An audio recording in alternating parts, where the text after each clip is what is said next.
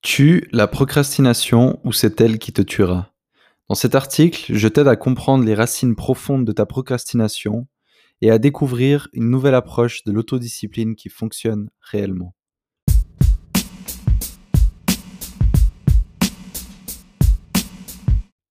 Quelle époque merveilleuse, cette crise du Covid-19, pour écrire un article au sujet de la plus grave maladie du XXIe siècle, la procrastination. Tandis que les dégâts du nouveau coronavirus sont très visibles et très médiatisés, la procrastination, elle, détruit discrètement des vies à l'échelle planétaire, et ce, depuis des années.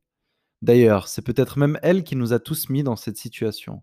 Nombreux sont les épidémiologistes, je galère chaque fois à dire ce mot, et autres experts qui nous mettaient en garde depuis des années contre une éventuelle pandémie. Mais en tant que société, nous avons décidé de procrastiner notre préparation. L'épidémie de procrastination ne tue peut-être pas littéralement, mais elle produit des morts vivants, et son taux de reproduction de base est bien plus élevé que celui du méchant virus. En effet, la procrastination est d'autant plus dangereuse du fait qu'on la considère comme inoffensive, voire sympathique. On prend plaisir à rire des exploits qu'elle nous a amenés à accomplir, Mec, j'ai rien foutu pour l'examen de demain et toi? Mais tranquille, au talent. On va boire une binge. Et puis c'est vrai quoi. À court terme, la procrastination n'est pas un problème. Elle est même plutôt cool. Mais à long terme, si tu la laisses faire, elle absorbera tous tes rêves, tes projets, voire ta vie. Tout ça avant même qu'il n'ait pu naître. C'est un peu dark, tu me diras, mais c'est la vérité. Il n'y a aucun problème à repousser ton ménage, ton rendez-vous chez le coiffeur ou une séance de sport. Mais que se passe-t-il quand tu repousses tes rêves, les relations qui te sont chères et ta santé? Quand il sera trop tard, comment te sentiras-tu? J'ai glissé une vidéo là sur euh, la version écrite de l'article que tu peux, tu peux aller consulter sur mon blog. C'est un des TED Talks les plus regardés de toujours, je crois, si ce n'est le TED Talk les plus regardés. Puis en fait, c'est un, Tim Urban qui nous explique ce qu'est la procrastination d'une façon très drôle, mais tellement vraie. C'est vraiment une vidéo sympa si tu souhaites aller la voir. Biologiquement, la procrastination est un outil très puissant. Elle nous permet de prioriser nos tâches, en nous incitant à faire d'abord les choses qui nous procurent du plaisir, tout en minimisant la souffrance. Elle permettait à nos ancêtres de se nourrir et se reproduire de manière très efficace. Quelque part, la procrastination fait partie de notre instinct de survie. Le problème, c'est que la société a bien évolué et heureusement, Homo sapiens ne passe plus son temps à chasser et à se reproduire. Avec le temps, nous n'avons pas hérité d'un ami qui garantit notre survie, mais d'un ennemi capable de nous anéantir. Même si tu en es conscient, il y a une raison très simple pour laquelle tu continues de procrastiner. Et c'est la peur. Ironiquement, cet article est le produit même de ma procrastination. J'adore écrire et je me suis dit que cette période de confinement était une belle opportunité pour rédiger un nouvel article. Mais pour une raison que j'ignorais, après quatre semaines enfermées chez moi, je n'avais toujours pas écrit la moindre ligne. Plein de choses à dire, mais impossible de le mettre sur papier. Puis j'ai compris pourquoi. J'avais tout simplement peur de me retrouver devant mon écran et de ne pas savoir quoi écrire. J'avais peur de ne pas réussir à formuler un article intéressant. Peur de ne pas réussir à toucher les gens qui le lisent. En gros, passer du temps à écrire pour rien. La complexité de la tâche me menait à l'éviter sans cesse en restant dans ma zone de confort. Se lancer, au risque d'être nul, demande beaucoup d'humilité. Regarder Friends en mangeant des MM's est beaucoup plus plaisant et bien moins engageant, n'est-ce pas?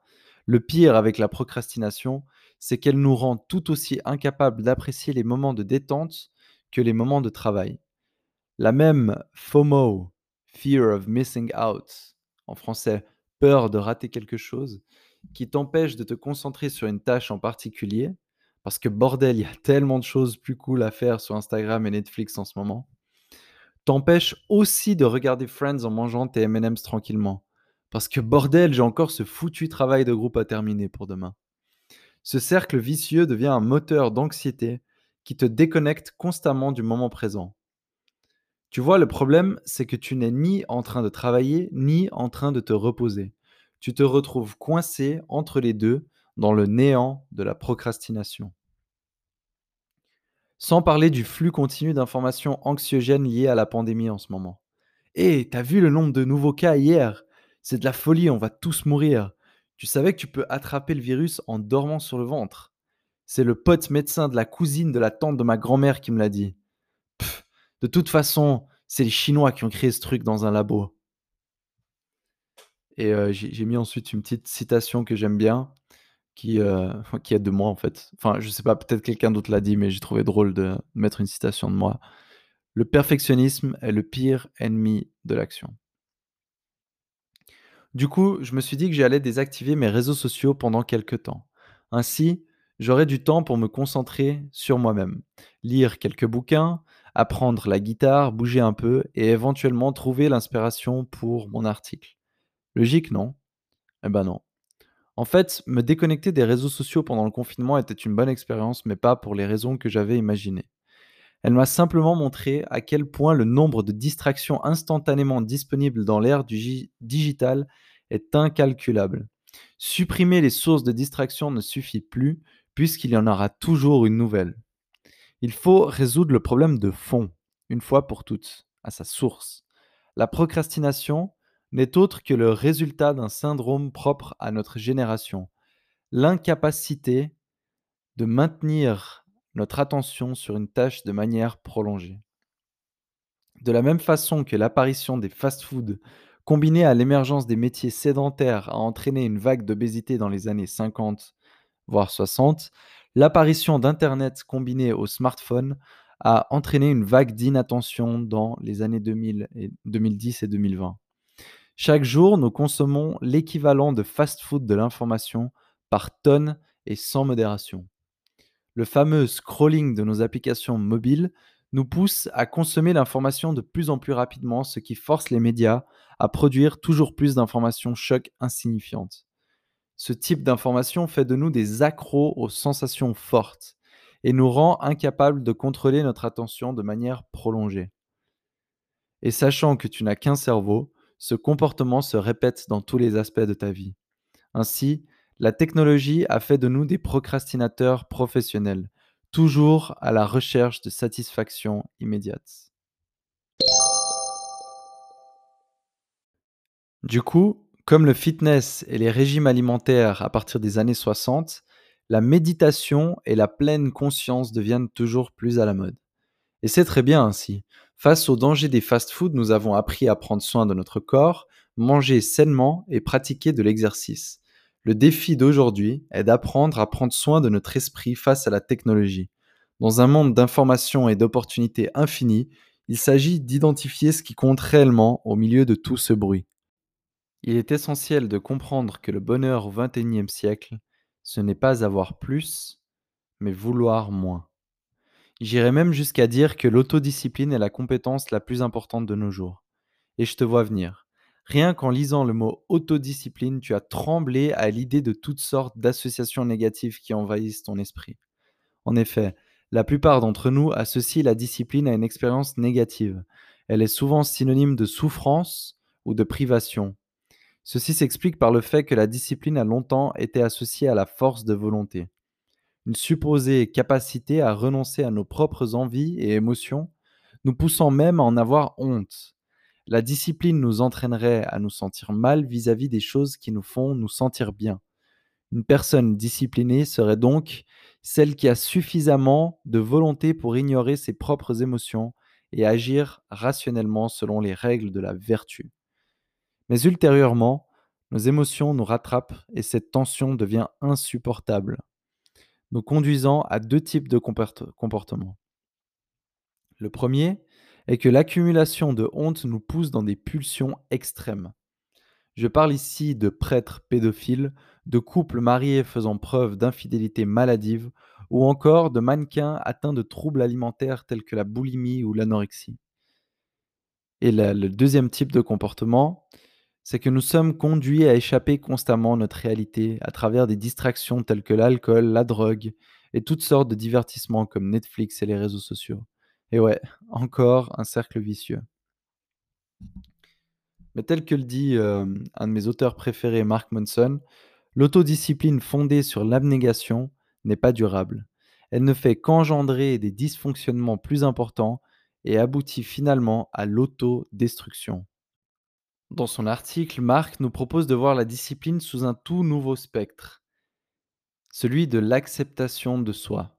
De cette façon, il devient possible d'avoir une approche de la discipline qui consiste à travailler non pas contre, mais avec nos émotions. Cette méthode consiste à découpler nos échecs personnels d'échecs moraux. Ce n'est pas parce que tu as à nouveau mangé un paquet d'M&M's entier en moins de deux minutes, ou que tu as repoussé ton projet de groupe au lendemain pour la cinquième fois d'affilée, que tu es forcément quelqu'un de mauvais. La gourmandise et la paresse sont des choses qui arrivent à tout le monde. Mais il y a un espèce de confort dans le fait de se juger, car cela te déresponsabilise de tes propres actions. Tu es une horrible personne qui cède à ses pulsions, donc pourquoi essayer de changer? Tu ne peux pas changer de toute façon, donc bouffe juste ce paquet de M&M's. Procrastine encore un jour, car au final, tu es comme ça et tu ne peux rien y faire. À partir du moment où tu acceptes que tes mauvaises actions ne te définissent pas, mais qu'elles sont simplement une expérience parmi d'autres, alors tu es libéré. Soudainement, tu deviens responsable de tes actions et tu peux les remplacer par des actions qui te font te sentir bien. La réalité est que tu n'aimes pas t'envoyer des paquets de M&M's par dizaines. Tu n'aimes pas non plus repousser ton travail au lendemain sans cesse. Tu ne te sens pas bien quand tu le fais et tu le sais. Tu le fais pour fuir quelque chose. Pour ce qui est de la procrastination, tu le fais pour fuir ta peur de l'échec. Comme moi, quand je procrastinais mon article par peur d'écrire n'importe quoi. D'ailleurs, tu te dis peut-être que j'écris vraiment n'importe quoi. Que toi, si tu procrastines, c'est juste parce que ça te fait royalement chier de faire ce que tu dois faire. Dans ce cas, réfléchis bien, car tu es peut-être en train de procrastiner quelque chose de plus grand, ta vie. Si tu ne trouves aucun sens à ton travail sur le long terme, c'est peut-être parce que tu t'es enfermé dans une vie qui te déplaît par peur d'échouer celle qui te rendrait heureux ou heureuse. La bonne nouvelle, c'est qu'il n'est sûrement pas trop tard. Une fois que tu prends conscience de cela, tu n'as plus aucune raison de te torturer. Au contraire, tu apprécies ta personne et tu veux prendre soin de toi. Toutes ces choses qui te paraissent irrésistibles n'ont plus aucun pouvoir sur toi, elles deviennent insignifiantes car maintenant, faire ce qui est bon pour toi te fait te sentir bien. Tu te lèves tôt pour l'agréable sensation d'avoir la journée devant toi. Tu commences à écrire cet article car l'exercice te fait du bien. Tu manges sainement parce que tu aimes prendre soin de ton corps. Et tu fais ta séance de sport car elle te fait du bien. Tu finis ce travail de groupe car il t'apporte l'incroyable sentiment du bon travail accompli. Soudain, tu te retrouves à être discipliné sans effort et sans avoir à renoncer à tes émotions. Au contraire, tu vis à travers elles car tu réalises que tu procrastinais des choses qui en réalité te font du bien. De l'extérieur, les gens ont l'impression que tu as une force de volonté inépuisable, que tu investis une quantité monumentale d'efforts pour accomplir tout ce que tu fais. Mais pour toi, c'est juste naturel. C'est ce qu'on appelle la discipline douce. Et je finis notamment avec une citation de Mike Horn, l'explorateur suisse, qui nous dit La motivation est la plus grosse connerie que les Américains ont jamais inventée. Moi, je crois en la discipline. Quand on est discipliné, alors on devient motivé. Alors qu'au début de cet article, je te disais que la procrastination était capable d'engloutir tes rêves, tes projets, voire ta vie, eh bien, imagine juste ce qu'une discipline naturelle est capable d'accomplir pour toi. Alors dès aujourd'hui, choisis ton camp.